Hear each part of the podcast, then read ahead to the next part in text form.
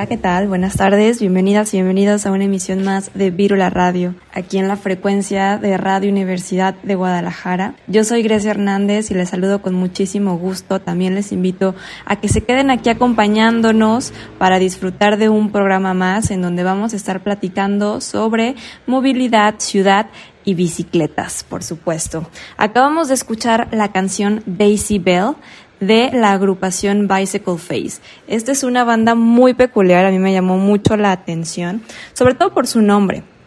Y bueno, esta es una agrupación musical que hace música para niños y niñas y se llaman así porque cuando se inventaron las bicicletas, los médicos les decían a las mujeres que si usaban sus bicis, su cara sería un desastre y bueno, tendrían las miles de enfermedades. Pero bueno, esta, esta banda dice que afortunadamente han refutado esta teoría y sus caras de bicicleta son todas sonrisas. Bicycle Face es un proyecto musical de Lichen y Evan. Ellas creen que es importante enseñar historia para que los niños y niñas sepan que puedan cambiar el futuro. Esa es una canción ya clásica, Daisy Bell, que habla de las bicicletas tandem y bueno, está, está muy linda. Por si quieren escuchar también o seguir este proyecto musical, recuerden es Bicycle Face. Les recuerdo nuestras vías de contacto. Estamos en las redes sociales como Virula Radio, así nos encuentran, en Facebook, en Twitter y en Instagram. Ahí estamos posteando información.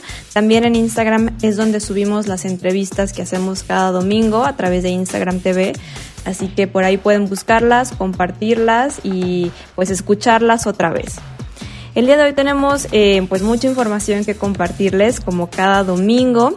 Eh, tenemos eh, como invitados en este primer bloque al equipo de Movilidad Guadalajara que, bueno, como sabrán, este pasado 22 de septiembre celebramos y conmemoramos el Día Mundial sin Auto y bueno, estuvimos platicando con Enrique Cruz y Germania Germán.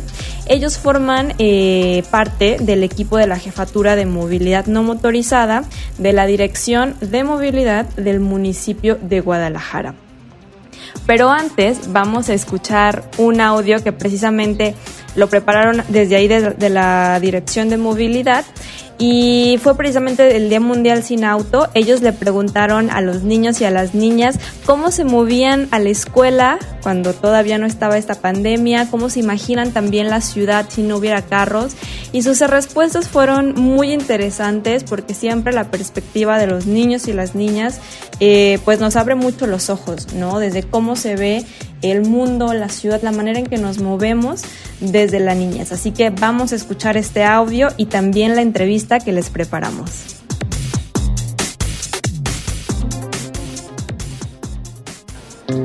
En el Día Mundial Sin Autos, el equipo de Movilidad Guadalajara le preguntó a niños y niñas cómo se movían a la escuela y estas fueron sus respuestas. En el auto mi mamá no, mi mamá no llevaba. Hubo algunos días en, los que mi mamá se tenía que ir a trabajar con mi hermano y yo me iba solo en la camioneta de mi tito junto a mis titos. Pues en carro. Solo en carro, pero a veces quería yo ir caminando y cuando iba al kinder a veces me iba en bicicleta. ¿Y cómo era el camino de tu casa a la escuela? Primero pasaba por unas casas Luego veía como un parquecito, no me acuerdo que era como una zona verde. Luego pasaba unas casas grandes, bonitas y decoradas y ahí estaba mi escuela luego, luego. Era como un poquito empinado y un poquito y un poquito de las subiditas, pero era así como derechito y subía y bajaba también. ¿Cómo recuerdas el camino de regreso a casa? Pues en mi casa hay un parque casi cerca de mi casa. Sí, que siempre veía niños con mochilas, hasta, veía mis, hasta veía mis compañeros en sus autos. Mi regreso también era en carro y me recogía mi mamá. ¿Cómo te gustaría trasladarte nuevamente a tu escuela? Me gustaría ir como se hacía antes, en bicicleta, caminando, en triciclo, en lo que sea, en patines. Yo me subo al autobús porque me gustan mis amigos y en el carro nos, no platico y esas cosas. Me gustaría irme caminando en un patín o en bici para no gastar el medio ambiente. Si un día despiertas y no hay autos, ¿cómo sería tu ciudad? Ah, el cielo despejado, bonito, y ya no sería ese horrible ruido de pipi, como en ir en bici, patinete, en patines, porque así me llevo más rápido.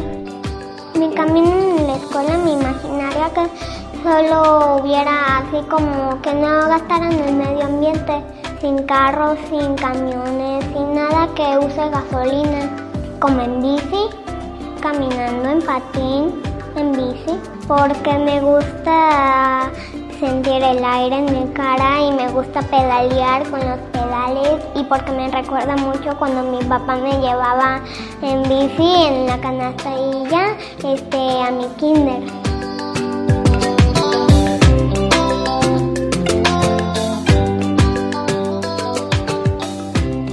...104.3... Pedalea con frecuencia. Virula Radio. Y bueno, el día de hoy estamos platicando con Enrique Cruz y Germania Germán. Ellos eh, pertenecen al equipo de la Jefatura de Movilidad No Motorizada. Y bueno, qué gusto poder tener, tenerles aquí, poder platicar con ustedes. Siempre es un gusto saber lo que está haciendo eh, la Dirección de Movilidad de Guadalajara. Eh, ¿Cómo están? ¿Qué tal se encuentran? Muy bien, gracias a ustedes por invitarnos a este espacio a platicar un poco sobre los resultados de la encuesta. Y gracias. Así es, pues el día de hoy les invitamos porque el pasado 22 de septiembre, que se celebró el Día Mundial Sin Auto, ustedes presentaron los resultados de la encuesta de hábitos y percepción ciclista. Entonces nos gustaría saber eh, cómo les fue con todo esto, qué descubrieron, pero primero, primero cuéntenos de qué se trata esta encuesta, ¿no? ¿Qué es? Va, eh, gracias por invitarnos. Y bueno, la, encuesta de hábitos y percepción ciclista es un ejercicio que hace, eh, que hace la dirección año con año. Eh, y bueno, en, el año 2019 la aplicamos en septiembre y fue un ejercicio que realizamos en conjunto con dos fondeadores, ¿no? Uno fue Bloomberg Philanthropies y el otro fue Viral Strategies estas dos eh, organizaciones, perdón, nos ayudaron un poco a organizar una campaña que se llamó Pedaleando la Vida es más sabrosa y la encuesta de hábitos y percepción ciclista eh, fue una de las actividades ¿no? de, esta, de esta campaña. Bueno, esta campaña lo que tenía por objetivo era incentivar la movilidad activa en pro de la salud de las y los tapatíos. ¿no? Y bueno, este, este ejercicio se llevó a cabo en 14 puntos de la ciudad. Estos 14 puntos, pues bueno, fueron elegidos precisamente con los resultados de la encuesta del 2018, donde eh, según los viajes que arrojó la encuesta 2018, en los cruces, donde se cruzaban la mayor cantidad de, viajes, bueno, ahí, ahí es donde elegimos aplicar la encuesta y como ya les decía, fueron 14 puntos, 12 de ellos sin infraestructura ciclista, dos con infraestructura ciclista, perdón, 12 y dos sin infraestructura ciclista. Pues nada, ese fue el ejercicio y fueron los resultados que presentamos el pasado 22. Cuéntenos de estos resultados. ¿Qué se descubrió después de, eh, de aplicar esta encuesta? ¿Cuál, ¿Cuál es ahora sí que la percepción ciclista que se tiene de aquí de, eh, pues, del mundo ciclista, ¿no? De la infraestructura, de los hábitos que tienen las personas que usan la bicicleta. ¿Qué se descubrió? Pues eh, para nosotros los datos más relevantes y, que, bueno, son también motivo de orgullo, es que eh, el aumento de mujeres en relación al 2018 fue del 6.7% y eso de verdad nos da mucho gusto. Y también en relación a la percepción de la seguridad, eh, también hubo un aumento del 9.7% eh, en que los y las encuestadas declaraban sentirse seguros, ¿no? Al transitar por la ciudad. Esos fueron como los dos, dos datos estrella, ¿no? Que, que para nosotros son muy importantes. Y de ahí, pues bueno, otros datos también importantes, por ejemplo, que el rango de edad de las y los ciclistas en un mayor porcentaje es de 41 años a más, ¿no? Ese también es un dato interesante. Eh, otro dato interesante es que el 71% de los que encuestamos, ¿no? Recordemos que aplicamos 378 encuestas, de esto el 71% se dedica a trabajar y únicamente el 14% eh, declaró dedicarse al estudio, ¿no? Entonces también ese es un dato importante. Este, otro dato importante en temas de género, por ejemplo, en el caso de los hombres, el 33% eh, eh, tiene la, la, preparatoria terminada, mientras que el 32% tiene hasta la universidad.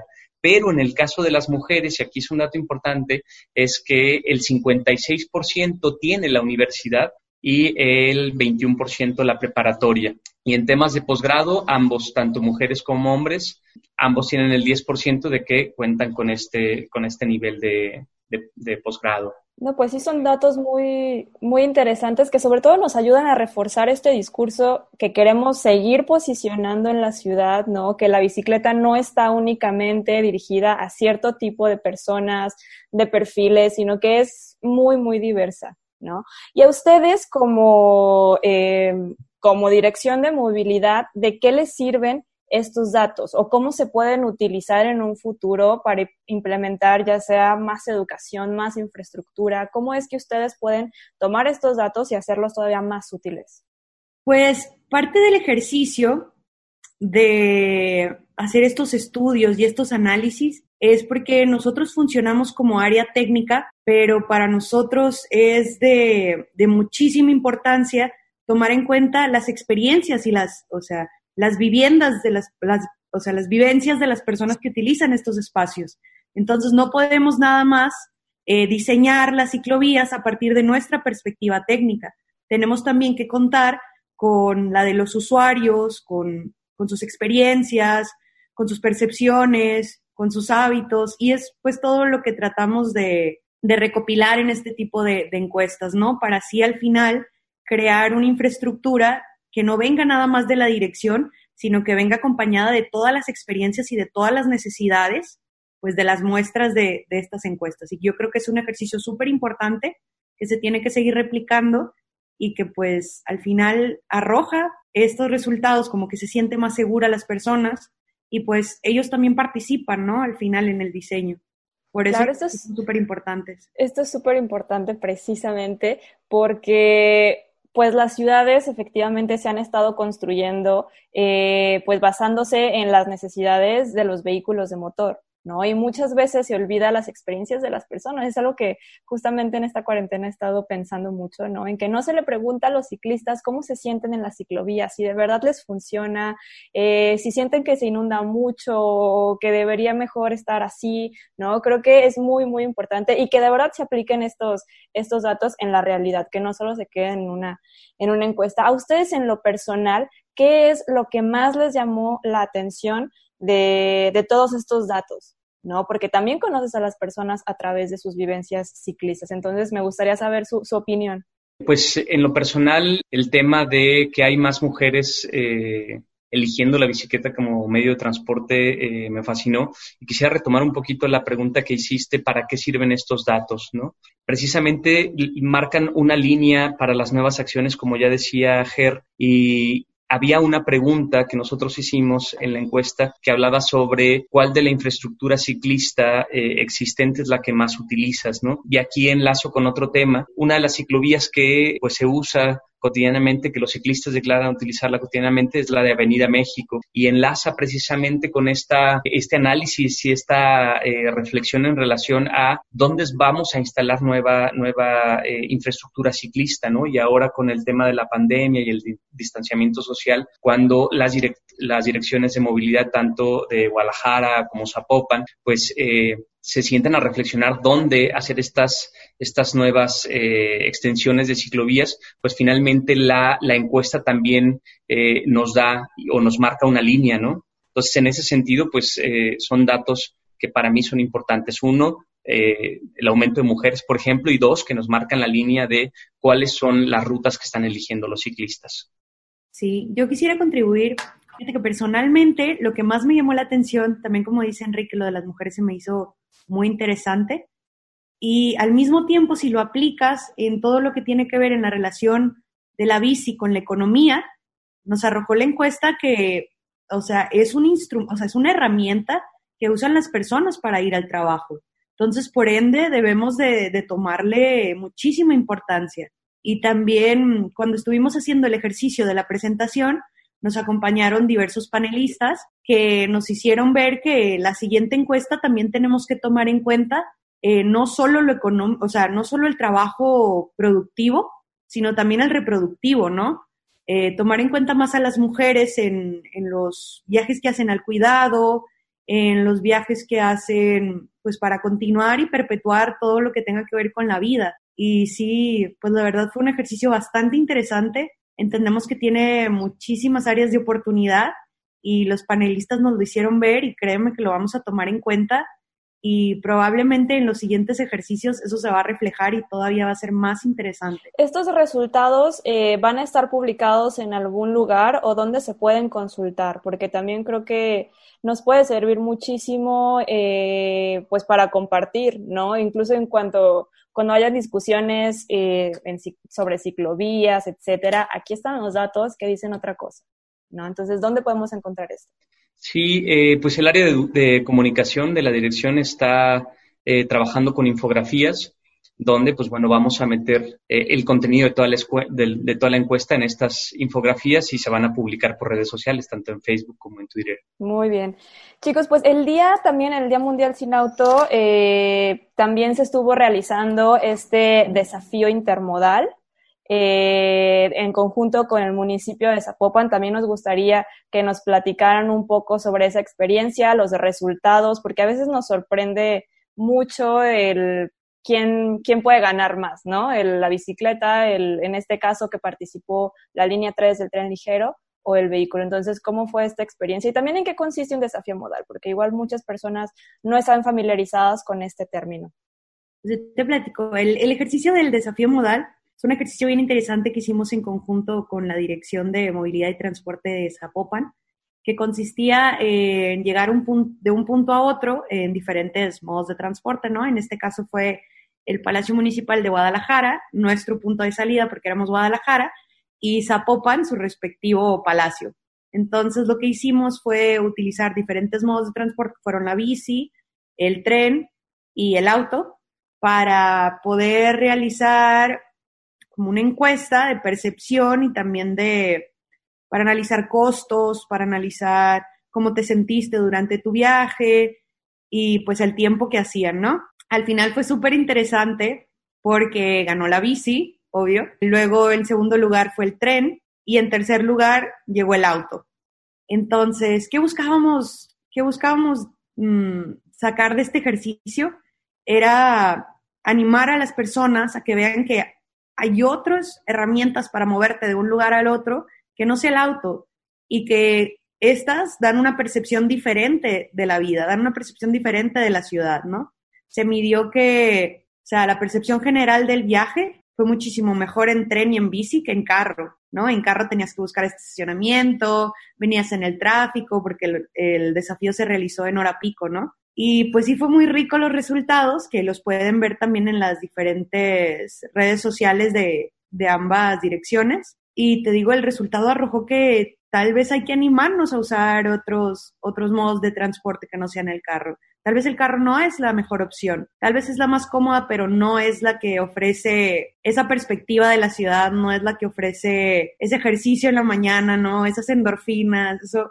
Entonces sí hay, sí hay que evaluarlo y yo creo que hay que tenerlo en cuenta y desde mi parte pues es una invitación a que te lo replantees como usuario de carro y que te animes. Claro, y creo que esto es algo eh, que me gusta mucho, por ejemplo, del Día Mundial Sin Auto, porque no se trata de un discurso anticarro, como muchas personas lo, lo piensan o lo perciben de esa manera. Simplemente estamos tratando de visibilizar otras formas de movernos en la ciudad, que es posible eh, incluso disfrutar el trayecto, no tiene que ser algo tedioso y estresante. Entonces, eh, pues muchas felicidades por seguir contribuyendo a ofrecer otras formas de movernos en la ciudad. Esperemos que pues eh, este tema no se baje de la agenda pública más, o sea, llegó para quedarse y pues seguir caminando hacia ciudades mucho más diversas y que sean dirigidas hacia las personas. Me gustaría también que platicáramos, Enrique y Germania, eh, sobre lo que hace también ahí en la dirección, sobre otros programas que tienen que ya son muy famosos, por ejemplo, Educavial, que pues ya es algo que, que la gente luego, luego ubica, ¿no? Si te multan y quieres un descuento, pues órale, tienes que tomar un curso de educación vial y pues que sales bien contento. ¿No? Todo eso me ha tocado escuchar. Entonces, platíquenos cómo ha funcionado ahorita, que pues no podemos reunirnos en un salón, por ejemplo, eh, si lo están haciendo en modalidad en línea o cómo la gente puede también eh, tomar este curso. Como ya lo decías, estos programas insignia que tiene la Dirección de Movilidad y bueno, ahora con, la, situación de la pandemia, pues han, han cambiado un poquito su modalidad. En el caso de Educavial y también en el caso de Biciescuela, ahora tenemos como eh, esta modalidad en medios electrónicos, ¿no? Entonces, Educavial tiene eh, oferta sus cursos los eh, miércoles, jueves y sábados en dos horarios, de eh, 9 de la mañana a 11 de la mañana y de eh, 3 a 5 de la tarde. Y bueno, pues ahí no solamente la dirección que tuvo que como adaptarse ¿no? a esta modalidad, sino que también para los ciudadanos es todo un reto tomar, tomar este curso. Y el reto más grande para, para nosotros es cumplir el objetivo que tú ya decías, que es sensibilizar, ¿no? Y, para que salgan contentos, pero también contentos eh, y comprometidos de, de, de, hacer una, una mejor ciudad y una, una mejor vialidad. Entonces, eh, pues ha salido bien el reto, estamos eh, contentos con el resultado Y en el tema de Biciescuela, que también es un programa insignia de la dirección, eh, estamos a punto también de lanzar este programa en línea. Eh, antes de la pandemia, bueno, estaba dirigido a secundarias, a terceros de secundarias de las escuelas eh, públicas y ahora lo queremos lanzar también, pero por medio de, cápsulas, ¿no? Son, van a ser 10 sesiones. Entonces también esperemos que esté ahí muy interesante. Y esta, estas cápsulas que mencionas, estos videos de biciescuela, ¿van dirigidos precisamente a las mismas escuelas? ¿Se van a enseñar dentro de sus clases regulares o cómo va a estar funcionando esto? Sí, pues eh, ahora los chicos están tomando sus clases, ¿no? Eh, por Zoom, otras escuelas de repente lo están tomando como el programa este de la televisión abierta, ¿no? Entonces, yo creo que aquí eh, en línea va a ser un poco flexible y se va a adaptar a las necesidades de cada, de cada escuela. Eh, aquí la idea es acercarnos al director, plantearle eh, el programa y también la necesidad, ¿no? Eh, la necesidad de que si sus chicos eh, están realizando sus traslados en eh, transporte público, pues bueno, esta opción de la bicicleta eh, por medio de este curso, pues bueno, es, es este, es eh, pues bastante eh, fructífero, ¿no? Para, para la educación de los chicos. Entonces, pues sí, va a ser flexible y nos vamos a adaptar a las necesidades de las escuelas, de cada escuela. Y Enrique, este, el contenido del curso se está adaptando, por ejemplo, a a estos tiempos de pandemia con, con, la perspectiva de, pues, puedes usar la bicicleta en lugar del transporte público para evitar algún contagio o sigue siendo el mismo contenido que ustedes ya, ya venían manejando desde antes? No, hicimos un mix. Bueno, antes eh, había dos apartados, uno era el apartado teórico y el otro era el apartado práctico. El curso en línea también tiene un apartado teórico y un apartado práctico, pero agregamos eh, dentro de las sesiones o de las cápsulas como por ejemplo, cómo limpiar tu bici, ¿no? Cada vez que, la usas y sales a la calle por temas de la pandemia. Entonces sí, se agregaron como pequeños, eh, pequeños temas que responden a la realidad que estamos viviendo. Y bueno, ¿cómo ustedes han sentido este cambio? ¿Cómo es que pues les vino a mover todo lo que ustedes ya estaban trabajando desde antes y cómo están ustedes, pues desde sus trabajos personales, cómo se están adaptando a las nuevas necesidades de las personas sin abandonar la agenda que ya se tenía, ¿no? Porque pues esto de la bicicleta, de, de, la movilidad, no puede parar, se tiene que seguir. Entonces, ¿cómo es que se están replanteando educar, eh, pues ya no desde el patio de la escuela en la bici, ¿no? Sino seguir con este tema de la movilidad que es muy importante, pero desde, desde atrás de una pantalla, por ejemplo. Pues mira, el COVID está y está pues, para quedarse al parecer, ¿no? Entonces, yo estoy muy orgullosa que siempre el trabajo de, de esta dirección va, o sea, va encaminado siempre hacia un trabajo integral, ¿no? Se toma en cuenta desde el reglamento, que pues nosotros digamos que traemos Educavial, se toma también la parte de educación, que pues ahora traemos Bici Escuela, ¿no? Y los diversos programas que lanzamos para, para los ciclistas y luego lo complementamos con infraestructura, ¿no? Siempre está como esta santísima trinidad de reglamento, educación, infraestructura.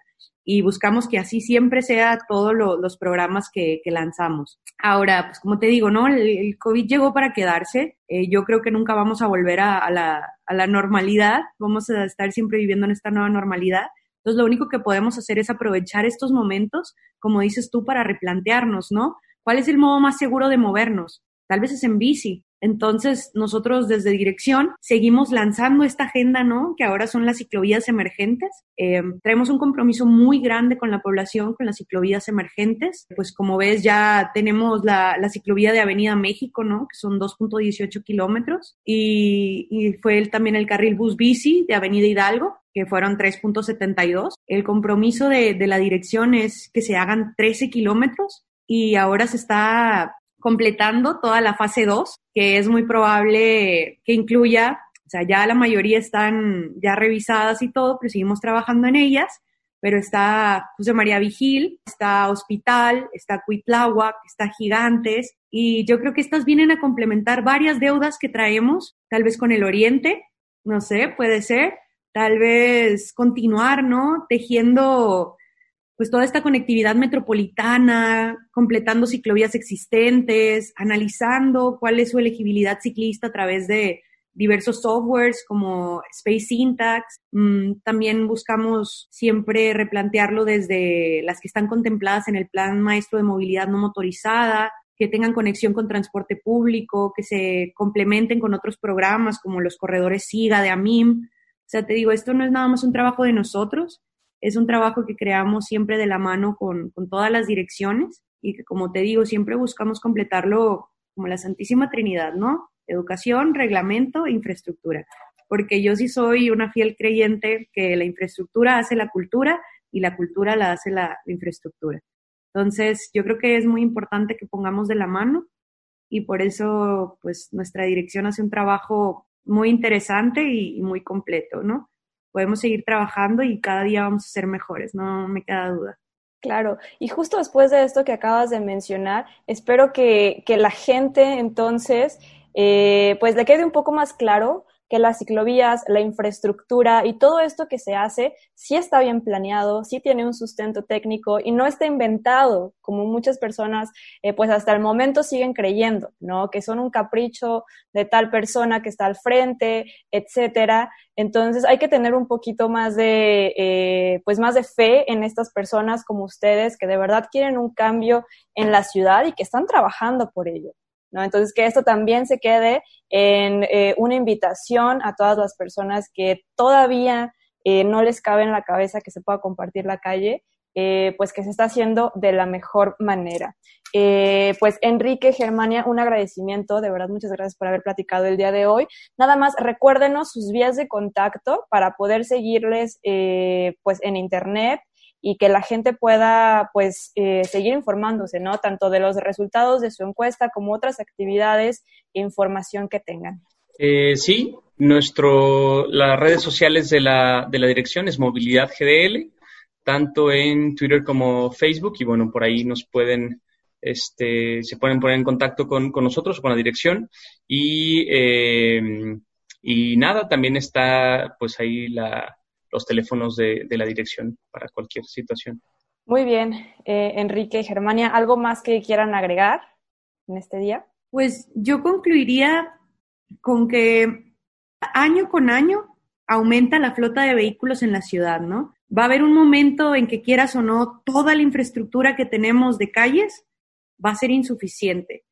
Y yo creo que como dirección nuestro compromiso es garantizarte otra manera de moverte y garantizar que esta manera sea segura, sea accesible y que funcione.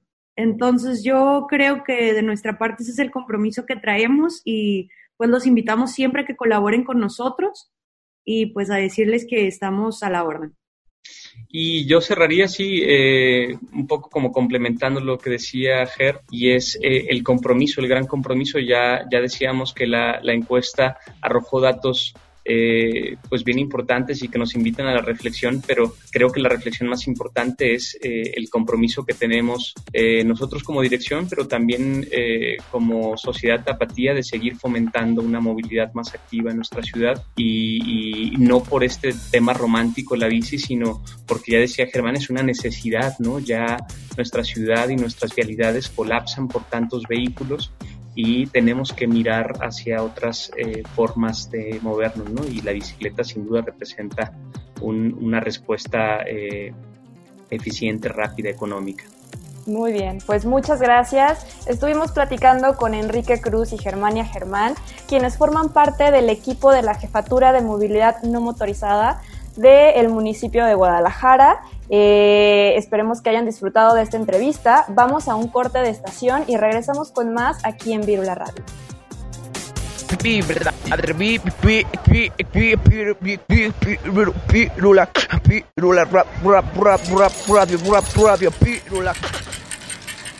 Estamos de regreso aquí en Virula Radio. Un saludo a todas las personas que nos escuchan desde Radio UDG, pero en Puerto Vallarta, donde también están sintonizando la frecuencia del 104.3 de FM y también en la retransmisión que nos escucha desde Radio UDG Ocotlán en el 107.9, esto los sábados a las 7 de la tarde noche y a toda la comunidad de Colombia que también disfruta de este programa gracias a la retransmisión que hace hace Biciactiva Radio en biciactiva.com. Esto es los martes a las 6 de la tarde. Un saludo a todas las personas que nos escuchan desde este país sudamericano.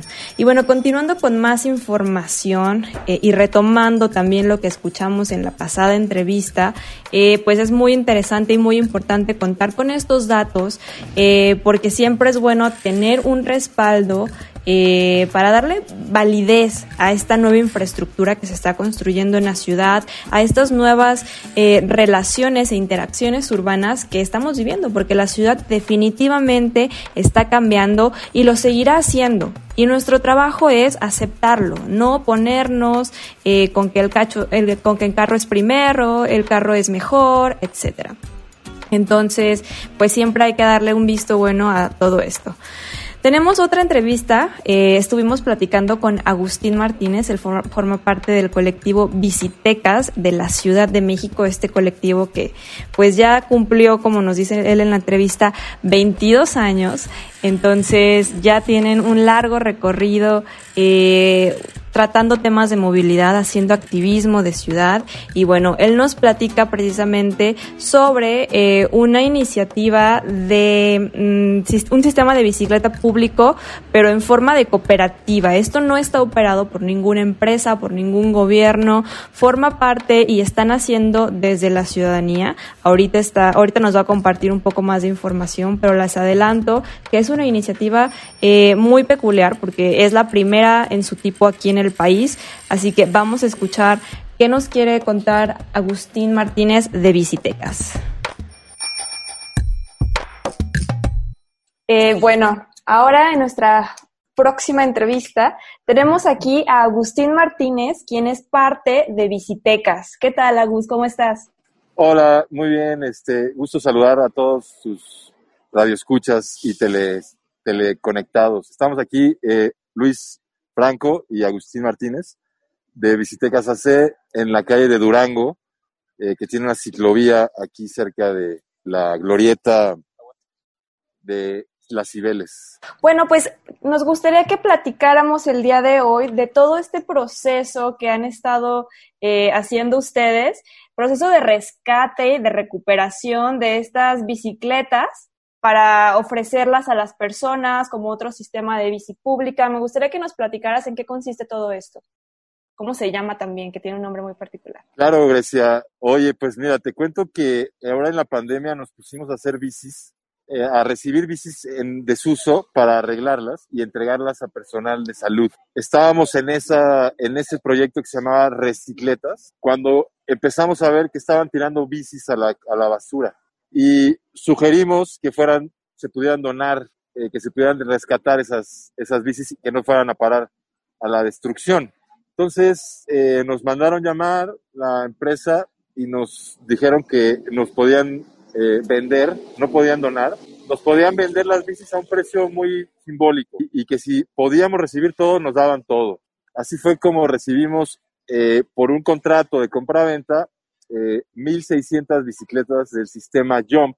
Estas bicis, eh, la empresa decidió sacar el sistema y lo más barato para ellos era tirarlas. La, la condición que nos, que nos hicieron era que teníamos que sacar las bicis en cinco días, 1.600 bicis. Esto nos representó una aventura logística que no teníamos idea. Convocamos a la comunidad ciclista en un tiempo además de pandemia que era, era muy crítico porque nadie salía y afortunadamente logramos tener apoyo de los visiorientados, del INJUVE, de la Secretaría de Cultura, de la Asamblea de la Bicicleta de la Ciudad de México. Y con muchas manos y con muchos apoyos logramos en cinco días conseguir dónde dejarlas y moverlas. Fue una aventura que no vamos a olvidar nunca. Y pues también el reto de cómo hacer que esas bicis vuelvan a ser eh, usadas lo que más se pueda, ¿no? Bajo esa idea, planteamos resignificarlas y viendo la bici, la estructura, pensábamos que podrían ser como unos insectos. Y e investigando vimos que las catarinas son insectos que comen, eh, comen eh, plagas. Entonces las llamamos bicicatarinas pensando que podrían ser esos eh, insectos que coman la plaga del coche. Entonces, con esta idea, pues lo planteamos a, a- ahorita la, la, la alcaldía de Azcapotzalco nos está planteando hacer su sistema Azcapo en bici. El día sin auto firmamos un preconvenio para poder ya empezar este sistema a partir de octubre con un préstamo de bicis a los habitantes de la alcaldía de forma gratuita eh, por 15, 15 días, un mes o hasta dos meses. Tú puedes llevarte la bici de forma gratuita dos, veces, dos meses. Y esto es lo que buscamos, que podamos establecer un convenio con alguna institución. Entonces ahora lo que estamos planteando es como lanzar una convocatoria para que las personas que requieran bicis puedan hacer su comunidad y que cada comunidad le pueda poner su nombre. Entonces, son bicis catarinas, pero le puedes poner a tu sistema bicis de mujeres, bicis para personas de la tercera edad, o sea, eh, y bueno, la idea es pues que nos puedan pagar un mantenimiento para poder tener esa chamba y pues que las bicis se mantengan en buen estado. Claro. ¿Y cómo va a estar operando este sistema? ¿No? Se, se ve como un sistema de cooperativa, pero ¿quién va a estar eh, como de encargado o encargada de este sistema? ¿Qué tecnología va a utilizar? ¿Las bicis van a ser libres o cómo? No, mira, eh, estas bicis eran eléctricas, pero nos las dieron sin batería. Lo más económico que hay que hacer es hacerlas eh, mecánicas. El sistema también de préstamo va a ser de cada, depender de cada comunidad. En el caso de Azcapotzalco, ellos van a, a prestar las bicis simplemente con una inscripción de forma gratuita. Pero esto, te digo, lo que nuestro sistema es abrir una convocatoria para que quien necesite bicis pueda tener sus 10, 20 bicis y que podamos tener como una, eso, un intercambio, una colaboración. La forma del préstamo, por ejemplo, en casos de, nos estaban pidiendo en Sayulita, nos estaban pidiendo eh, para, la, para el, el tortuguero eh, unas 30 bicis. Entonces ahí pues realmente es un préstamo o una renta para turistas. Y como eso, en Biciorientados también nos piden bicis para hacer paseos turísticos. Entonces, eh, la idea es esto, como realmente que cada comunidad se apropie de su sistema y se lo imagine y lo, y lo desarrolle como crea y como quiera. Suena muy, muy interesante esta, esta propuesta, sobre todo diferente. Creo que todos los sistemas de bicis públicas hasta el momento pues están muy eh, pues monopolizados por alguna empresa o por el gobierno y esto es totalmente distinto, se rompe con la estructura y la idea de bicis públicas que conocíamos antes, ¿no? Ya no es este negocio que está subsidiado por tal persona, por tal empresa, por tal gobierno, ¿no? Tal cual, de hecho, la idea eh, nuestra es que estas bicis eh, sean de forma queden de forma gratuita al- a, las personas. Y, por supuesto, como somos una aso- asociación civil sin fines de lucro, eso es lo que, lo que nos parece que no debemos olvidar y que estas bicis tengan un fin social. Y todo este, eh, toda esta información, eh, todos estos adelantos, eh, el cómo va caminando este tema, ¿lo van a ir manejando ustedes desde sus redes sociales o cómo, o si hay, alguna persona, una asociación interesada también en unirse a, pues, a esta iniciativa de cooperativa de bicis, por así decirlo, eh, ¿puede hacerlo con ustedes o cómo se están manejando? Sí, ahorita eh, va a ser esa nuestra, la- nuestra operación. eh, y sí, se pueden comunicar con nosotros vía redes. Estamos inventando todo, también es un asunto así, de que pues es tan nuevo que todo está por inventarse, entonces, digamos, no tenemos estatutos así súper claros, pero van a ir saliendo y dependen las necesidades, pues podemos hacer alguna forma de, de, de- colaboración, de, un convenio lo que sea, ¿no? Pero sí, la idea es tener estas bicis en periferias y en comunidades donde realmente no llegan los servicios de bicis públicas. Esa es un poco la, la idea de sacarlas de las burbujas y que puedan eh, pues ser útiles a, a comunidades que realmente necesitan estas, esta movilidad. Claro, muy bien, Agustín. Bueno, eh, y bueno, yéndonos a otro tema también ligado a la movilidad, eh, hace algunas semanas se escuchó por ahí en las noticias que estuvieron haciendo rodadas, manifestaciones, para que las ciclovías que se eh, implementaron como emergentes se conviertan en permanentes. ¿Cómo, cómo es que va este tema? Sí, pues es que mira, eh, afortunadamente se instauró en la calle más grande de esta ciudad, que es Insurgentes, una ciclovía que parecía imposible. Pues Insurgentes con la llegada del Metrobús, había expulsado a los ciclistas de esa calle. No había espacio para pedalear esa, esa calle. Y abrir este espacio fue como mágico y se llenó en muy pocos, eh, muy pocos días de miles de ciclistas, miles. Eh, ¿Cuántos fueron? ¿16 mil? Creo que el conteo fueron de 11 mil a 16 mil personas en un mes, en junio. Eh, entonces, digamos, la verdad es que fue un éxito la implementación. Muchas personas se vieron beneficiadas por, por la ciclovía. Entonces hay un furor de, de, que se mantengan. Y ahí también hay una gran resistencia de los comercios que dicen que no, que no es bueno para sus negocios, que les está afectando sus ventas, cuando la verdad es que incluso podrían incrementarse, como en el caso de calles eh, peatonales o con ciclovías, que cuando hay más personas hay más consumo, ¿no? Es un mito que las personas vayan a comprar siempre en coche. De hecho, pues la, en la Ciudad de México se mueve mayormente eh, caminando, eh, en transporte público y cada vez más en bicicleta. Entonces, ¿cómo está avanzando este tema? ¿Qué está haciendo, por ejemplo, la comunidad ciclista para defender el espacio, para asegurar que es necesaria una vía ciclista ahí eh, permanentemente? Mira, hay una petición en Change, hay marchas cada viernes, este, estamos todos muy, muy activos con, con datos, y pues digamos también con, con las autoridades, ¿no? Este, pidiéndoles directamente que, que, mantengan esa ciclovía y que abran más, incluso el tema, nosotros proponemos desde hace mucho tiempo una red de ciclovías de la Ciudad de México que pues hagan de la movilidad en bici una, una cosa que sea seria, eh, masiva, y, bueno, pues ahí vamos, poco a poco. Y en estos tiempos de pandemia, Agus, ¿cuántos kilómetros de ciclovía se implementaron en la Ciudad de México? No tengo el dato exacto, pero fue insurgentes que son, ¿cuántos kilómetros? ¿Como 70, 80? Más. Ah, se implementó en toda la, en toda la avenida.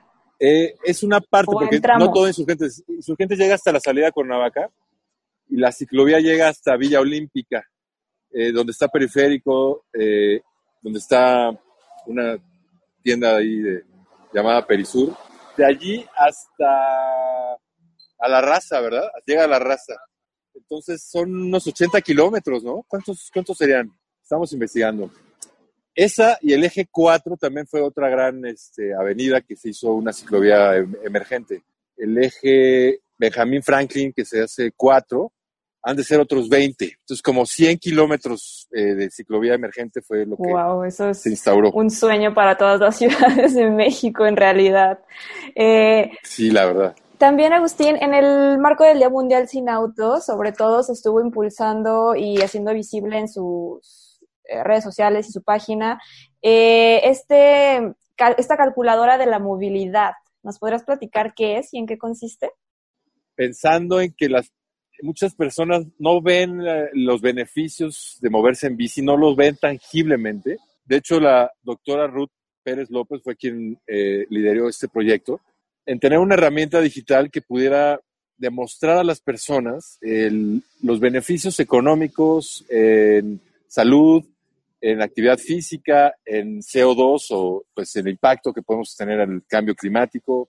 Eh, son varios factores los que tiene esa, esa, calculadora. Es un cuestionario, es una encuesta muy sencilla donde tú pones tus recorridos y pones algunos datos y te arroja un resultado que te demuestra cómo moverte en bici eh, tiene muchos beneficios. Y pues eso, queremos eh, inaugurarlo en un día emblemático y pues el Día Mundial sin Coche fue ese día.